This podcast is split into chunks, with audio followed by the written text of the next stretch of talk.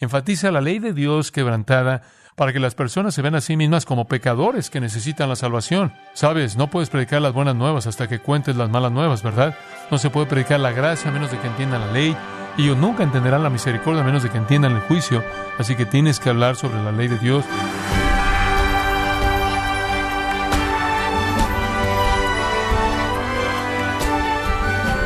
Queremos darle las gracias por acompañarnos en su programa Gracias a vosotros con el pastor John MacArthur. De acuerdo al Catecismo Menor de Westminster, el fin principal del hombre es glorificar a Dios y gozar de Él para siempre. Una forma por la cual el hombre puede glorificar a Dios es por medio de la evangelización y la proclamación de su gracia y misericordia. Pero, ¿qué verdades son indispensables cuando se comparte el Evangelio?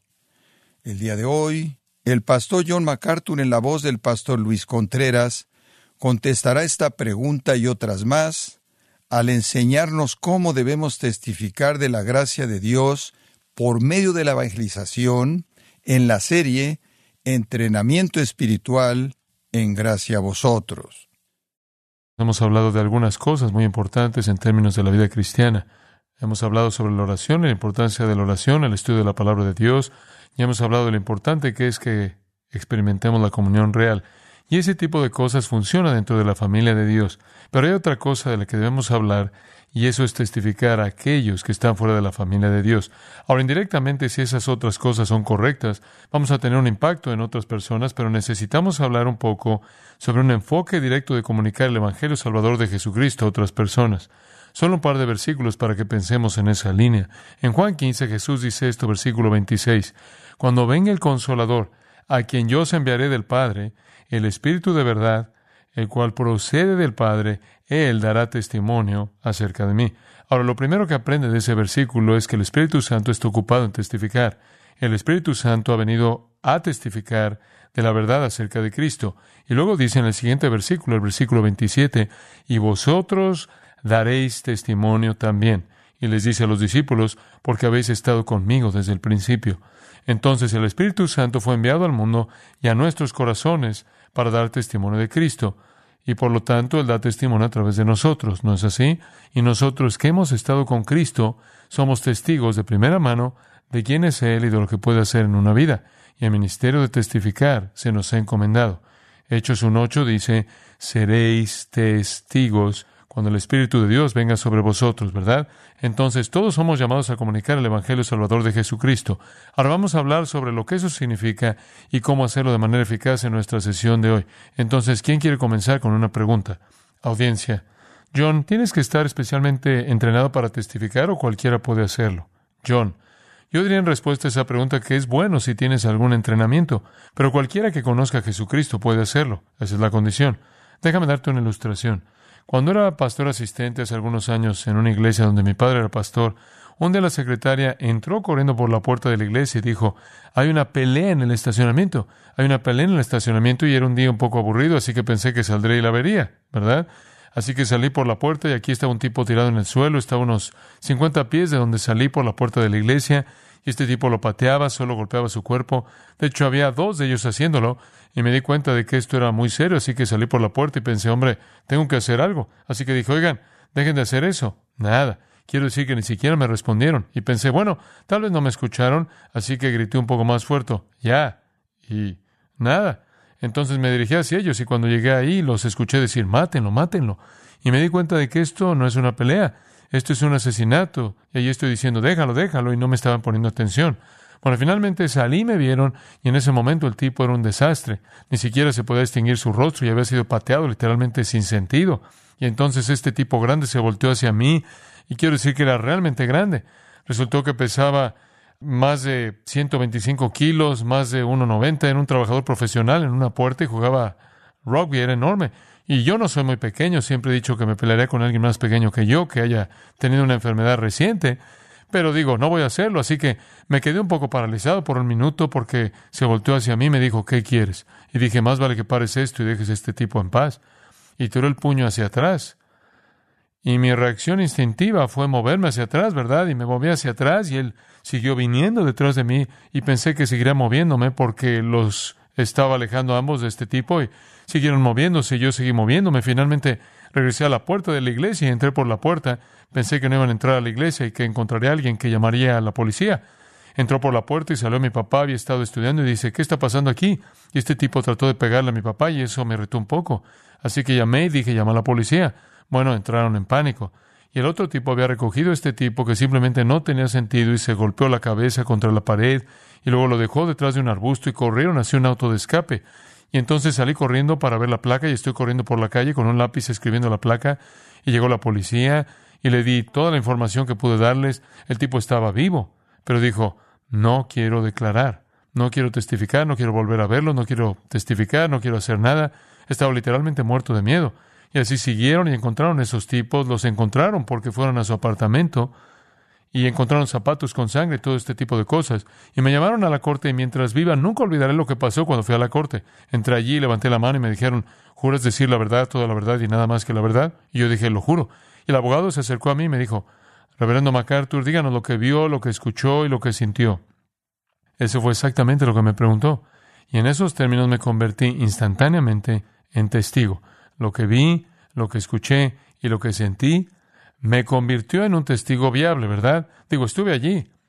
Y desde ese evento siempre he pensado en 1 de Juan 1.1, donde Juan dice, lo que hemos visto con nuestros ojos y oído con nuestros oídos y palpado con nuestras manos, os anunciamos tocante al verbo de vida.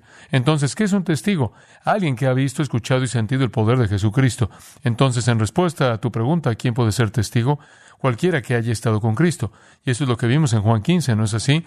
Serán mis testigos porque han estado conmigo desde el principio. Entonces, cuando conoces a Jesucristo y lo has visto, escuchado y tocado en tu vida, te conviertes en alguien que puede hablar acerca de Jesucristo, ¿verdad? Digo, quizás no conozcas todas las doctrinas de la Biblia y no conozcas todo detalle de la teología y puede que no tengas todos los sistemas y todas las técnicas y todos los métodos, folletos y ángulos, pero si has caminado con Jesucristo, tienes algo que decir y puede ser un testimonio vivo de primera mano del poder de Jesucristo. Déjame decirte algo. Eso es mucho más importante que conocer una fórmula. Mucho más importante que conocer una fórmula. Mira, conocí a un predicador que se paró frente a su iglesia una vez y dijo, Solo quiero que sepan que he sido el pastor de esta iglesia, creo que fueron diez años, y dijo, hoy conocí a Jesucristo como mi Salvador. Y desde ese entonces se convirtió por primera vez en su vida en testigo del poder de Jesucristo. Antes de eso, conocía los hechos y los métodos, no conocía a Cristo. Y ese poder personal no estaba en la energía del Espíritu de Dios. Entonces, ¿quién puede ser un testigo? Todos los cristianos, todos los que conocen a Jesucristo. Y creo que tenemos un mandato. Quiero decir, no les dijo Jesús a los discípulos, id por todo el mundo y predicad el Evangelio, ¿verdad? Haz discípulos de todos. Y todos tenemos el mandato de salir y comunicar al Cristo que hemos visto, oído y sentido. Y digo, obviamente es algo terrible no hacer eso. Me refiero a no hacer eso, no decirle al mundo lo que hemos sabido de Jesucristo, es negarles lo más grande que jamás hayan escuchado, ¿verdad? Así que cada uno de nosotros como cristianos es un testigo. Ahora, déjame decirte algo más. Incluso si no dices nada, si la gente sabe que eres cristiano, eres un testigo. Puede que no seas muy bueno, pero lo eres porque están leyendo el significado de Cristo en tu vida y el valor de Cristo en tu vida por tu vida. Y si no dices nada, entonces Cristo no es tan valioso. Cristo no puede ser tan significativo Digo, si eres cristiano y puedes esconderlo durante años, no puede ser tan importante o es una sociedad secreta solo para iniciados. Entonces somos testigos. Digo, Él no dice nos gustaría que fueras ellos, Él dice lo eres. Solo asegúrate de ser eficaz y solo un cristiano puede ser un testigo eficaz. Habiendo dicho eso, déjame decirte esto. El Evangelio es tan poderoso que incluso en boca de ese predicador que mencioné que no era cristiano, el Evangelio en sí podría trascender su falta de experiencia. Entonces hay un sentido en el que el Evangelio es tan poderoso que trasciende el instrumento, pero para ser un testigo verdadero y eficaz tienes que conocer a Jesucristo. Y eso es realmente todo lo que hay que hacer, al menos para empezar. ¿Qué tal otra pregunta? Audiencia, sí, he escuchado una variedad de definiciones sobre testificar. Ahora, ¿cómo define realmente la Biblia testificar, John? Bueno, creo que ya nos hemos metido un poco en eso y testificar se definiría así. Una persona que comunica su testimonio sobre algo que ha experimentado. Digo, cuando tienes un caso judicial no quieren testigos de segunda mano, ¿verdad? ¿Cuál es el término que usan? Testigos oculares, ¿verdad? Digo, quieren a alguien que esté ahí, no quieren que pase la información editada a través de varias fuentes. Déjame darte una perspectiva que te ayudará. El mundo es como el jurado. Cristo está siendo juzgado ante el mundo, ¿verdad? Digo, el mundo está tratando de decidir acerca de Jesucristo y el Espíritu Santo es el abogado de la defensa. El Espíritu Santo ha asumido el caso de Cristo en el mundo. Y su tarea consiste en convencer al mundo de que Cristo es quien dice ser. Y el Espíritu Santo llama a los testigos a la sala del tribunal. Eso somos nosotros. ¿Lo ves? Entonces nos convertimos en testigos de la defensa de Jesucristo ante el mundo que mira. Ese es un gran concepto, ¿no? Y nos llaman a la sala del tribunal, por así decirlo, y mientras vivimos en el mundo existimos en la sala del tribunal y Jesucristo está siendo juzgado. Esa es la seriedad de nuestra función de testigo. Digo, esto es algo serio, ¿verdad? Si, por ejemplo, te llamaran a la Corte Superior o al Tribunal Estatal o al Tribunal Supremo de los Estados Unidos de América y alguien te dijera, ¿defenderá usted a Jesucristo? ¿Lo haría? Por supuesto que lo harías si él estuviera siendo juzgado allí. Digo, frecuentemente he pensado, si hubiera estado allí cuando él estuvo frente a Caifás, yo habría dicho algunas cosas. Si hubiera estado allí cuando él estuvo frente a Anás, habría dicho algunas cosas. No permitiría que esos tipos se salieran con la suya, con juicios falsos sobre Cristo. Se merece algo mejor que eso, mintieron sobre ellos, etcétera. Escucha, el mundo está emitiendo un juicio y todo el ambiente en el que vivimos es una sala de audiencias y el Espíritu de Dios, el abogado defensor, nos llama a dar nuestro testimonio. Y hay algunas personas que van a llegar a sus conclusiones acerca de Jesucristo basadas en nuestro testimonio, ¿verdad? Entonces, a medida que comenzamos a comprender el testimonio, debemos comenzar a comprender que el Espíritu Santo nos está llamando a ser testigos de Cristo. Ahora hagamos esta pregunta también. ¿Cuál es el elemento que hace que una persona esté dispuesta a ser ese testigo? Y debo ser honesto contigo desde el principio. Es sacrificio. Hay un precio que pagar, porque cuando nombras el nombre de Jesucristo y salgas, habrá algunas críticas, ¿verdad? Digo, no puedes confrontar un mundo sin Dios y sin Cristo y no esperar alguna reacción. Tuve la oportunidad de estar en un campus universitario, en una universidad de unos 25 o 26 mil estudiantes, y me pidieron que viniera y hablara sobre cristianismo y cultura en el foro abierto y varios miles de estudiantes se reunieron y yo iba a hablar sobre el cristianismo y la cultura. Bueno, ¿qué voy a decir, verdad? Entonces puedo agotar todo lo que sé sobre el cristianismo y la cultura en unos diez minutos. Y luego decidí, dado que el número predominante de estudiantes no conocía a Jesucristo, que hablaría sobre la deidad de Jesucristo y cómo conocer a Dios a través de él. Así que pasé diez minutos hablando del cristianismo y la cultura, 40 minutos sobre la deidad de Jesucristo, y acabo de proclamar la salvación a través de Jesucristo. No se pudo oír caer un alfiler. Sé que el Espíritu de Dios controló las cosas, porque en realidad fue un evangelio directo. Y hay esos momentos en los que cuando predicas y sientes que solo estás presionando y es difícil, y hay resistencia, y luego hay esos momentos en los que simplemente estás volando.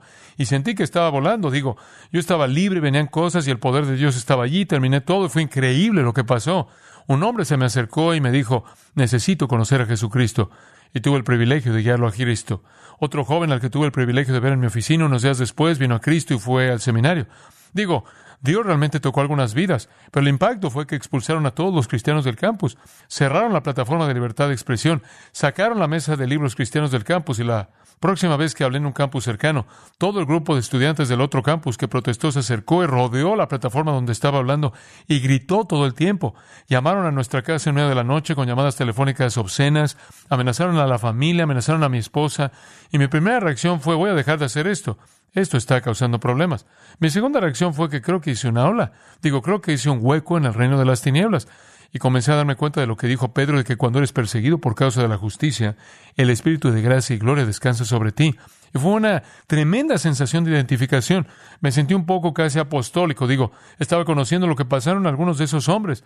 Así que realmente creo que cuando te acercas a esta responsabilidad, de presentarte ante el mundo para testificar por la causa de Jesucristo, debes darte cuenta de que es un mundo hostil. Y si realmente se predica el Evangelio, reaccionarán. Ahora, también puedo decir esto, que si solo hablas de amor y cosas bonitas, y hablas de Dios como un buen niño y no mencionas el pecado y no confrontas a las personas con el hecho de que viven en violación de Dios, no pueden reaccionar negativamente. Pero ese tampoco es el verdadero Evangelio, ¿verdad? Tienes que confrontar la verdad, el pecado y la justicia y la verdad acerca de Jesucristo. Y cuando haces eso hay que hacer un sacrificio. Así que necesitas decidir en tu vida si vas a cerrar la boca y ser, como dicen algunas personas, como si el río Ártico se congelara en la desembocadura. Simplemente te vas a callar y vas a decir mi propia preservación personal, reputación, cualquier cosa que valga más para mí que testificar de Cristo.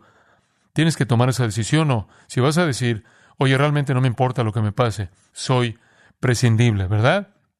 Digo, si muero, dice Pablo, llevándoles el Evangelio, dice, si soy ofrecido en el sacrificio de la fe de ustedes, me regocijo. Digo, si muero salvándote, dulce muerte.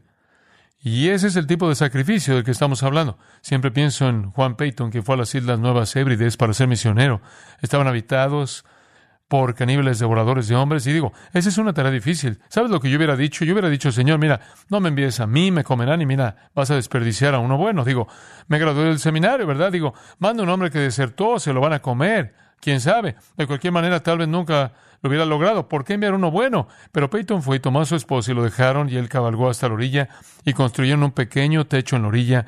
¿Y cómo se llegan nativos como esos que son caníbales que no hablan tu idioma? Digo, ¿qué haces? No colocas un letrero en la arena que diga, la escuelita bíblica comienza el sábado, trae a tus hijos. Bueno, ¿qué haces? Bueno, oras mucho, ¿verdad? Y noche tras noche se quedaron en ese pequeño techo y lloraron. Y después de haber estado ya un par de meses, su esposa dio a luz un bebé y el bebé murió. Y unos días después murió su esposa y Peyton dijo que enterró sus cuerpos y durmió en las tumbas para evitar que los nativos los desenterraran y se los comieran. Ahora está solo. Eso realmente está llegando al final, ¿no es así? Quiero decir, ahí es cuando se dibuja la línea de fondo. ¿Te quedas o te vas? Bueno, se quedó y el milagro de su vida es que se quedó 35 años y dijo al final de esos 35 años, no conozco un solo nativo de estas islas que no haya hecho al menos una profesión de fe en Jesucristo. Y él dijo, cuando llegué aquí, escuché el grito de los caníbales. Cuando me voy, escucho el tocar de las campanas de la iglesia. ¿Es eso increíble? Pero mira, eso es lo que puede suceder si estás dispuesto a hacer el sacrificio. Ahora bien, no todo el mundo puede ser un Juan Peyton, pero todos pueden hacer lo que Dios les ha llamado a hacer si están dispuestos a pagar el precio. Entonces, al ser un testimonio en el mundo, cualquiera puede ser un testimonio y debes darte cuenta de que hay un precio que pagar. Si eres cristiano y realmente estás rendido a Cristo, estás dispuesto a pagar ese precio y no es necesariamente un asunto de una sola vez. Bueno, de ahora en adelante lo haré. Peleas esa batalla todo el tiempo, ¿no es así? De que si estás dispuesto a hablar por Cristo. Otra pregunta, audiencia. John, con todo el sacrificio y el compromiso del que hablas al testificar, incluso la frustración cuando la gente no responde, ¿por qué alguien no desearía simplemente buscar a Dios y leer su palabra en lugar de testificar cuando de cualquier manera Dios promete traer hombres a sí mismo? John, si en otras palabras, hay tanto dolor al hacerlo, tanta decepción, ¿no será mejor simplemente retirarse y tener comunión con Dios y dejar que Dios se encargue de la salvación en su soberanía? Bueno, de nuevo, volvamos a algo de lo que hablamos en una de nuestras otras sesiones juntos. No te corresponde entender ese tipo de cosas. No a decir, sabes, Dios, tienes un buen plan, pero lo he estado pensando y creo que tengo uno mejor, me gustaría sugerírtelo. Lo sabes porque lo que estás haciendo es lo que el hombre siempre quiere hacer y eso es asumir que su mente es la autoridad y si no puedo entenderlo, ciertamente no puede ser razonable. Pero la Biblia dice, por esto testificas, te lo dije. Te dije que lo hicieras, eso es suficiente. Digo, a veces tienes un niño pequeño y dices, quiero que hagas esto y escuchas esta respuesta estándar. ¿Por qué? ¿Por qué, papi? Y sabes que no puedes explicar por qué, porque ellos no entienden por qué, así que simplemente dices, ¿por qué? ¿Qué? Te lo dije, fin de la discusión. Y así somos, somos niños pequeños en términos de compararnos con la mente infinita de Dios. Dios dice, haz esto, y nosotros decimos, oye, tomé todos los datos disponibles, ¿por qué? Y Él dice, eso no es para que lo preguntes, adelante, hazlo, y así se nos ordena. Nuestro Señor dice, como mencionamos anteriormente en Mateo 28, ir por todo el mundo y hacer discípulos. Y eso es suficiente para mí. Me refiero a que alguien le dijo a Spurgeon una vez, dijeron, sabe, señor Spurgeon, usted cree en la doctrina de la elección cree que ciertas personas son elegidas para la salvación, ¿por qué no predica a los elegidos? Él dijo, bueno, si vas y le subes la camisa para que pueda ver si tiene una E estampada en la espalda, lo haré. El punto era que él no sabía eso. Así que su responsabilidad es predicarle a todo el mundo. Dios se encargará de cuál sea su parte. Es nuestra responsabilidad predicar el Evangelio a toda criatura. Y mira, si sigues ese tipo de lógica, Dan, podrás decir esto. Si, si las personas que no escuchan el Evangelio y lo oyes a veces, algunas personas dicen, si no escuchan el Evangelio no están perdidos, ¿verdad? Porque no han tenido una oportunidad. Lo mejor es no decírselo nunca. Pero eso también es contrario al mandato, ¿verdad? Entonces el hecho de que se nos dice que vayamos a predicar a toda criatura significa que incluso los que no han escuchado están perdidos. Así que nuestra responsabilidad es salir y ser obedientes y predicar el Evangelio y no tratar de meternos en todo tipo de argumentos racionales al respecto. Ahora, permíteme hablar sobre otro elemento de esto. Creo que se nos ha ordenado salir ahora mismo y hacerlo, y somos responsables de hacerlo porque no es cuestión de conocimiento teológico. En otras palabras, creo que todos somos responsables. Alguien podrá decir, bueno, digo, No estoy capacitado, no puedo testificar, tengo que esperar hasta que me entrene, tengo que estar preparado para poder responder a todos estos argumentos y todas estas preguntas y demás. Pero yo creo que todos somos testigos porque tenemos el mandato de serlo y porque no se trata de un conocimiento teológico. Es ante todo una cuestión de lo que hemos visto, oído y sentido. Y nuestro testimonio comienza en ese punto. Y yo puedo saber muy poco, ¿verdad? Puede que solo sepa que Jesús me salvó, pero eso es suficiente. Tenemos servicios bautismales en nuestra iglesia todo el tiempo. Digo, el poder de esos testimonios es abrumador. Y nadie está ahí dando esta gran discusión, esta gran explicación sobre la doctrina de la homousia, el ser de Dios, o distinguiendo el sublapsarianismo, infralapsarianismo y un labrador. Lo que digo es que nadie está dando grandes tratados teológicos en idioma de seminario. Lo que están haciendo es decir, suele ser un adicto a las drogas o solía ser, nunca olvidaré el hombre que entró allí una noche y fue realmente tosco. Su vocabulario no estaba muy pulido y estoy seguro de que algunos de los santos mayores tuvieron dificultades con la forma en la que hablaba y él dijo, yo era el jefe de los ángeles infernales en Houston. Y él dijo, la última vez que estuve en una iglesia, quiero que sepan que subimos en nuestras motocicletas por el pasillo delantero y por el pasillo del medio y aventamos una cuerda a un pastor en medio de su sermón y lo arrastramos por el pasillo central y por los escalones de la calle y por la cuadra. Y terminó en prisión por un cargo de asesinato, creo. No era de primer grado y por eso estaba fuera de la cárcel, pero él dijo, estoy aquí para decirles que durante las últimas semanas de mi tiempo en la cárcel llegué a conocer a Jesucristo y estoy aquí ahora porque quiero adorar a Jesucristo. Ahora ese tipo de testimonio, digo, no es necesario tener mucha teología para entender eso. Digo, eso es poderoso y la gente está sentada afuera diciendo, hombre, ¿puede Jesucristo transformar a alguien así? Durante años y años he sido el tipo bueno, promedio, sin satisfacción y significado, y Cristo me ha dado paz y gozo. Como puedes ver, ahí es donde comienza el testimonio, y no necesita dar un paso atrás en eso. Necesitas darte cuenta de que testificamos porque se nos ordena y porque estamos en condiciones de hacerlo. Realmente estamos en condiciones de hacerlo si Cristo ha cambiado nuestra vida, y mejorará y estaremos en mejores condiciones de responder preguntas más adelante, pero todavía tenemos el poder de una vida transformada, y eso es muy, muy importante. ¿Otra pregunta? Audiencia. Sí. Bueno, es obvio que se supone que debemos ser testigos, pero ¿cuáles son los elementos que hacen que un testimonio sea eficaz? John. Bueno, esa es una pregunta importante. Pablo, porque algunos de nosotros hemos tratado de testificar y regresamos de esa ocasión y decimos, debe haber habido una mejor manera, ¿verdad? Quiero decir que debe haber habido otro enfoque, me apagaron cuando apenas estaba en el primer paso. ¿Qué es lo que realmente necesitamos entender acerca de testificar? Muy bien, primero que nada, permítame darles un panorama general. Básicamente el testimonio colectivo de la iglesia es fundamental. Por ejemplo, asistes a una iglesia, ¿verdad? Y la reputación de esa iglesia en la comunidad realmente establece las bases para saber si alguien va a escuchar lo que tienes que decir. Por ejemplo, supongamos que asistes a una iglesia donde se están peleando. La iglesia está dividida, el pastor y yo con la secretaria, es caótico.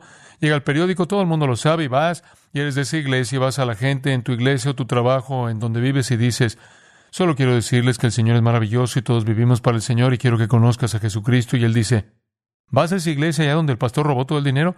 Fin del testimonio, ¿verdad? Digo, es la comunidad colectiva la que pone el cimiento para hacer que los testimonios individuales sean importantes y creíbles. Recuerdo que uno de los abogados de nuestra iglesia vino a verme un domingo y me dijo, acabo de tener una experiencia terrible. Dije, ¿qué pasó? Él dijo, bueno, estuve en la corte esta semana y estaba trabajando con este otro abogado y lo invité a la iglesia y él me dijo, ¿a qué iglesia vas? Dije que voy a Grace Community Church y John MacArthur es el pastor. Él dice, ¿vas a esa iglesia? Él dice, sí. Él dice, me gustaría que vinieras. Él dice, ¿estás bromeando? Yo nunca iría a esa iglesia. Él dice, el abogado más corrupto de la ciudad de esa iglesia. Bueno, vino este abogado y dijo, esto me rompió el corazón, así que me levanté en el servicio esa mañana y conté esa historia y dije, no sé cuál de ustedes abogados que vienen aquí es ese abogado corrupto, pero me gustaría que limpiaras tu vida porque estás haciendo que sea muy difícil para los demás testificar. ¿Entiendes el punto? Digo, Sabes que estás allá afuera y vas a tener que defender el cristianismo al que perteneces. A veces es difícil, ¿no? A los periódicos les gusta resaltar las cosas malas que le pasan a la gente cristiana y a los medios de comunicación les encanta ese tipo de cosas. Así que tenemos que vivir esa vida. Tenemos que ser esa sal y esa luz, ser consistentes. Entonces, Pablo, en respuesta a tu pregunta, parte de tu eficacia al testificar depende de otras personas. Así es y el fundamento de credibilidad que han puesto. ¿Alguna vez ha sido a testificarle a alguien, a compartir a Jesucristo con alguien y ya han conocido a tantos buenos y queridos cristianos? En cierta manera el tobogán está engrasado, digo, simplemente sigues navegando y eso es muy importante, ese testimonio colectivo. Y de nuevo volvemos a Juan 13, ¿no es así? Donde Jesús dice, en esto conocerán todos que sois mis discípulos, si tuvieres amor los unos con los otros y cuando vean la pureza de la iglesia. Pedro exhorta, ten un comportamiento honesto entre los paganos, ¿verdad? Y cuando entras en las cartas de Pablo a Timoteo y él le dice cómo debe organizarse la iglesia y luego a Tito y dice, hombre, cuando comiences a elegir líderes, elige líderes cuyas vidas sean impecables en el mundo. Porque si puedes derribar a tus líderes, ellos acabarán con todo tu movimiento y perderás tu testimonio. Entonces, en un sentido muy real, dependemos uno de otro. Y lo que hagas en tu vida puede afectar mi testimonio. Como tú sabes, conoces a alguien, tratas de compartir a Cristo, conoces a un cristiano y era tal y tal y tal. No me interesa. Así que ese es un elemento muy importante de eso. Ahora déjame hablar un poco sobre otra cosa. Pasas del testimonio colectivo al testimonio individual. Y esto también es esencial, que tu vida sea la correcta. Decimos, oh, es tan difícil ganar a mi familia para Cristo. Así es. Eh, porque a menos que vean día tras día la virtud de Jesucristo viniendo a través de ti, se va a poner difícil. Estamos hablando desde el punto de vista humano. Sabemos que Dios está obrando, pero de nuestro lado hay una vida pura que establece las bases. 1 Pedro 2.15 dice, haciendo bien, callas. ¿Recuerdas ese versículo? La ignorancia de los insensatos.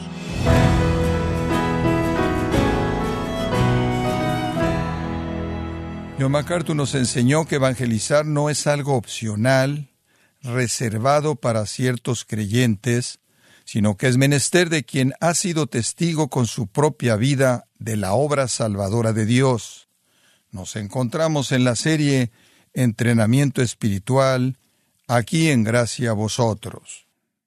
Y quiero recomendarle, estimado oyente, el libro El único camino a la felicidad, en donde John MacArthur demuestra cómo puede transformar su actitud hacia la felicidad e incluso redefinirla, cuando aumenta su compromiso con el que sabe exactamente lo que usted más necesita, o sea, Dios.